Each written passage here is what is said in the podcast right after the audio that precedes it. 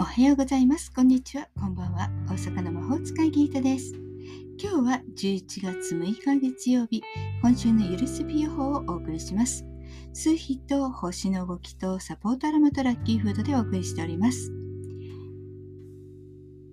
まず数日では、2023年11月6日の今週は、宇宙周期6の週です。6は愛と調和を象徴し、家庭、人間関係に焦点を当たる数字です。6の週は割とそうですね。家族友人愛する人々との調和を大切にしようという時期になってきます。感謝の気持ちを表して愛情とサポートを提供してください。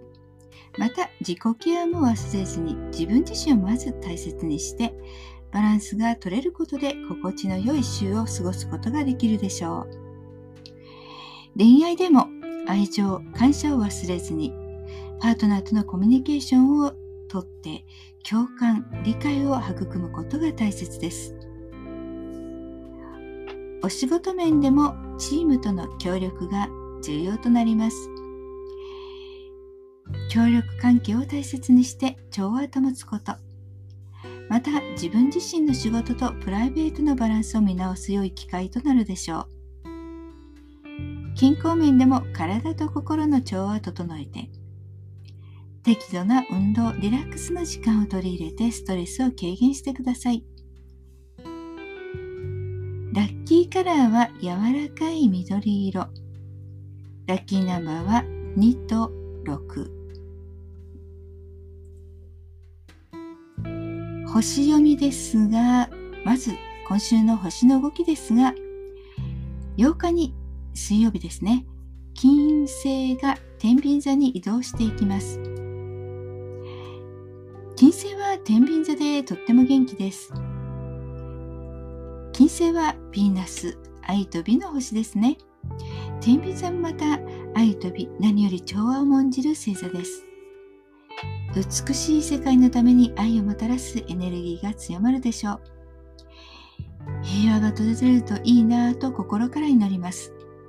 そして10日、金曜日にコミュニケーションの星、水星が伊手座へ移動していきます。